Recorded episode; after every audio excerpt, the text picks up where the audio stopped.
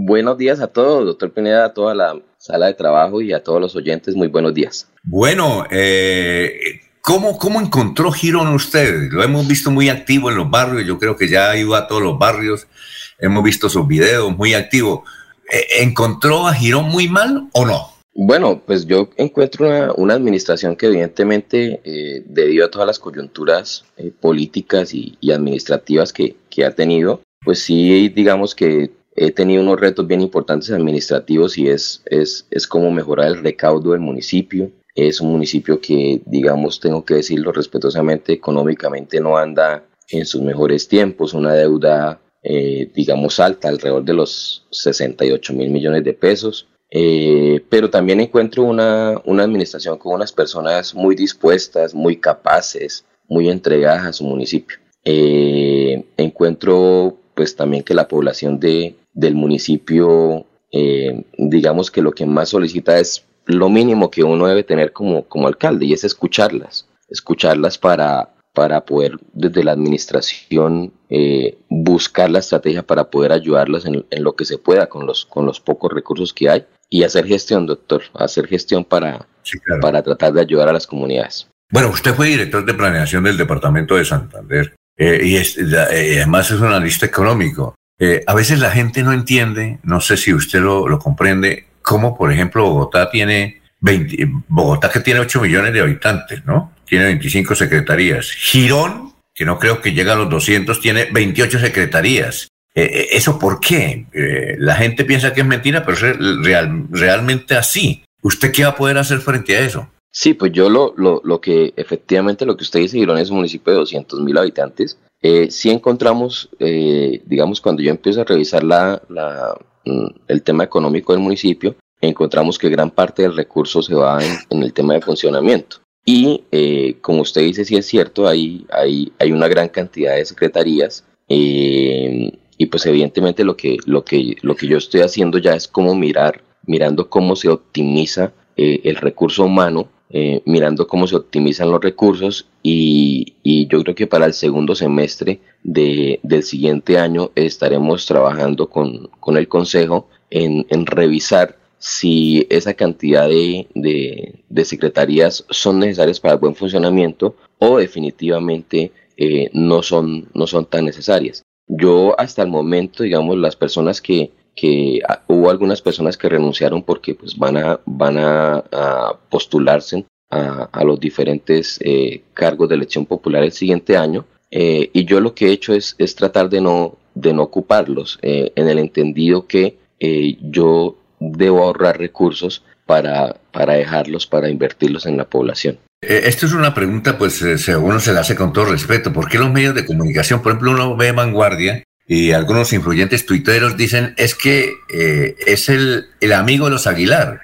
Bueno, yo entiendo, le cuento una cosa, yo soy gobernador y me dan la papaya de colocar un alcalde de Irón, pues, pues nombro un amigo, yo no voy a nombrar un enemigo. ¿cómo, ¿Cómo recibe usted esas críticas? Ah, no, es que Aguilar quiere apropiarse de todo. ¿Usted cómo mira esa, ese, ese, esa reacción de algunos sectores? Pues yo, yo siempre he sido muy respetuoso de las, de las críticas y así debe ser. Eh, yo cuando hay que recordarle algo a, aquellos que hacen las críticas, yo estaba trabajando en la parte eh, privada que inclusive tenía la, la oportunidad de, de asistir a, a, a, algunos, algunas sesiones con usted a analizar los temas económicos por hobby. Yo estaba trabajando en la parte privada y un día recibo la llamada del gobernador y me dice, oiga Javier, eh, pasa esto con Girón, usted hizo el plan de desarrollo departamental, usted es académico, usted es completamente neutral, eh, ¿me podría ayudar con este reto? Yo la verdad le, le, confieso, doctor Alfonso, pues para mí fue un poco eh, sorpresivo porque yo estaba en la parte privada, yo no estaba ni siquiera en la parte pública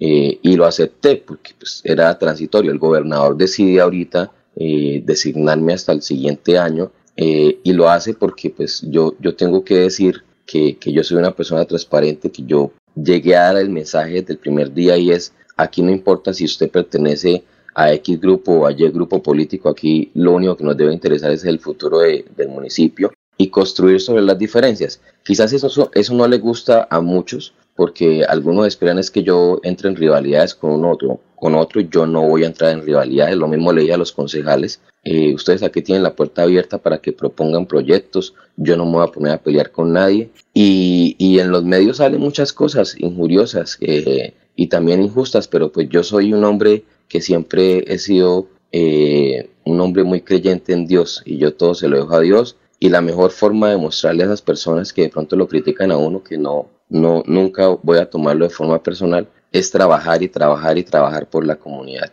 Eh, y esa es la mejor forma de, de, combatir las, las ofensas y a veces combatir las injurias o, o combatir las críticas. Bueno, a ver, don Jorge, son las 6 de la mañana, 24 minutos. Ahí está el joven alcalde del municipio de Girón, el doctor Javier Orlando Acevedo. Jorge, lo escucha. Con los buenos días para el alcalde Acevedo Beltrán, desearle éxitos en esta ese eh, resto de periodo que le queda allí en la administración de Girón y que por supuesto quede allí una buena obra, de una buena huella de la gestión que pueda realizar durante este tiempo, que lo merecen los ciudadanos de este municipio. Sin embargo, eh, alcalde, con todo respeto, eh, me corresponde a mí hacerle las preguntas algo un, tanto incómodas sobre esta entrevista y es preguntarle por ese proceso, por esa investigación que adelanta la Corte Suprema de Justicia, en la cual su nombre aparece involucrado, ¿sí? Eh, con respecto a la investigación que se le adelantaba al senador eh, Richard Aguilar. ¿En qué va ese proceso? ¿En qué va la vinculación de Javier Orlando Acevedo Beltrán como parte del mismo? Eh, ¿Cuál es la situación en ese momento suya dentro de la investigación que adelanta la Corte Suprema? Bueno, ahí, gracias por la pregunta. Mire, yo, la verdad, la primera vez que, me refiero al tema y, voy a hacerlo con mucha, con mucha claridad y tranquilidad. Primero que todo, yo debo decirle a todos los oyentes, yo no tengo ninguna investigación. A mí la Corte Suprema de Justicia no me investiga porque no soy aforado. No tengo ninguna investigación en la Fiscalía. Es falso, es falso decir que yo estoy en alguna investigación. ¿Qué sucedió? Sucedió que en, cuando en el proceso del, del ex gobernador y ex senador Richard Aguilar, yo no estuve en la administración de, de Richard Aguilar. Eh, a mí, cuando yo era secretario de planeación, me piden que envíe toda la documentación, los funcionarios de la secretaría envían información de toda la que encuentran, pero ¿qué sucede? Yo quiero pensar que es un error, que no es malintencionado eh, de un policía judicial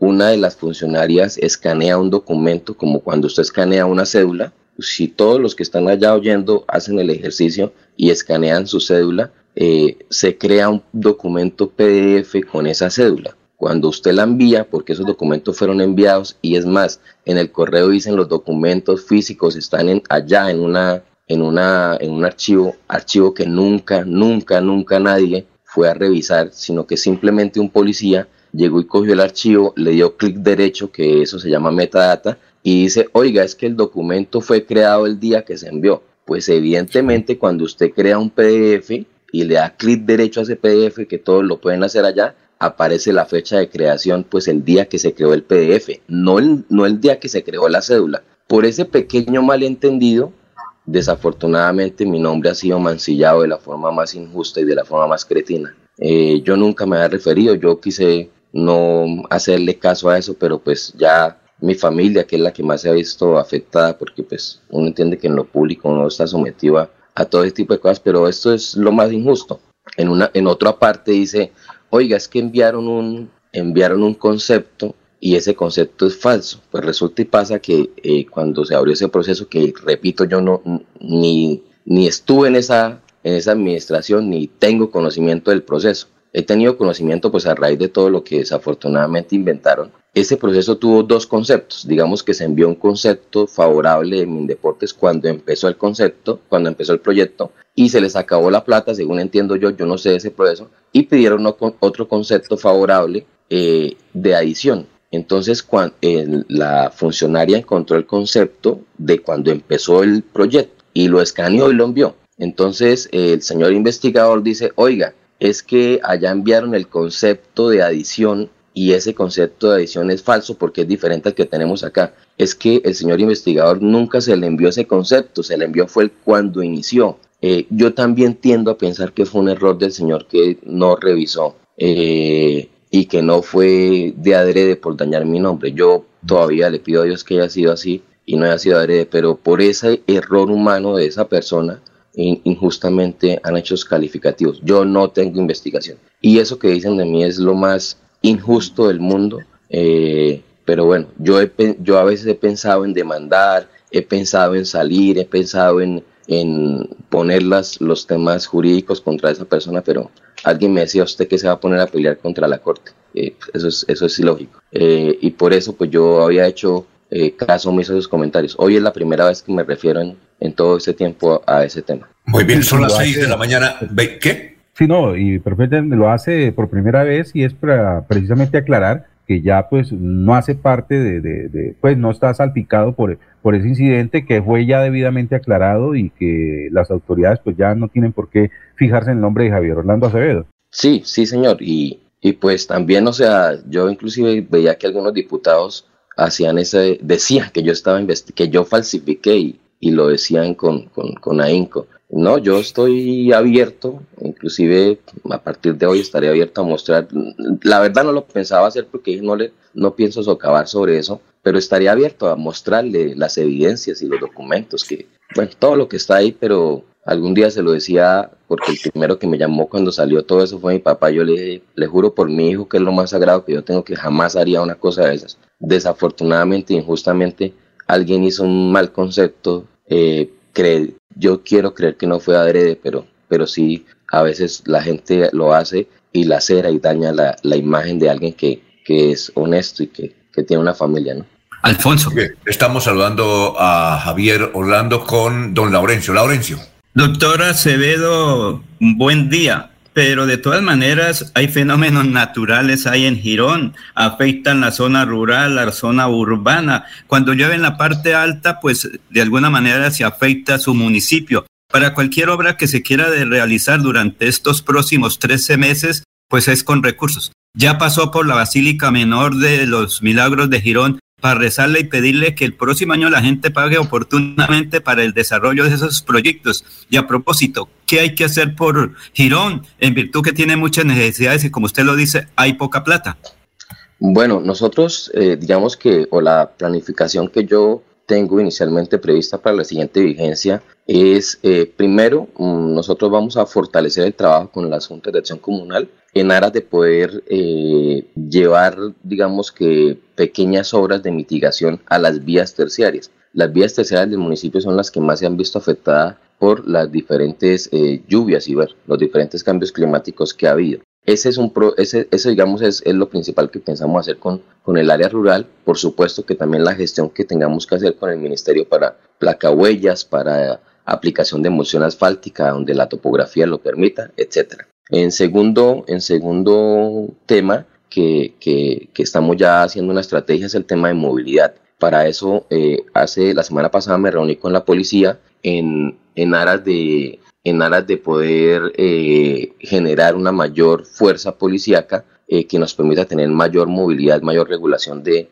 del tránsito en el municipio. Lo tercero que nosotros, eh, digamos, estamos realizando es el fortalecimiento de optimizar los recursos para agua potable y saneamiento básico en el municipio, que es otra de las grandes preocupaciones que tenemos. Lo otro es que Girón tiene un, plan de desarrollo que se llama Girón Crece, eh, y lo que le he dicho a todos los compañeros de trabajo de la administración es que tenemos que eh, mirar cómo optimizamos los, los, los, los recursos, pero a su vez eh, nuestra responsabilidad es llevar los programas y proyectos del municipio a los sectores más vulnerables. Por eso le, dentro de mi gestión estará en lo mayor que se pueda, lo más posible, es hacer consejos de gobierno descentralizados, allá con la comunidad, escuchando a la comunidad, saliendo a los barrios, saliendo a las veredas. Eh, lo otro es, vamos a trabajar dos ejes eh, transversales. Uno, la educación como motor de desarrollo, y eso incluye mayor eh, cobertura,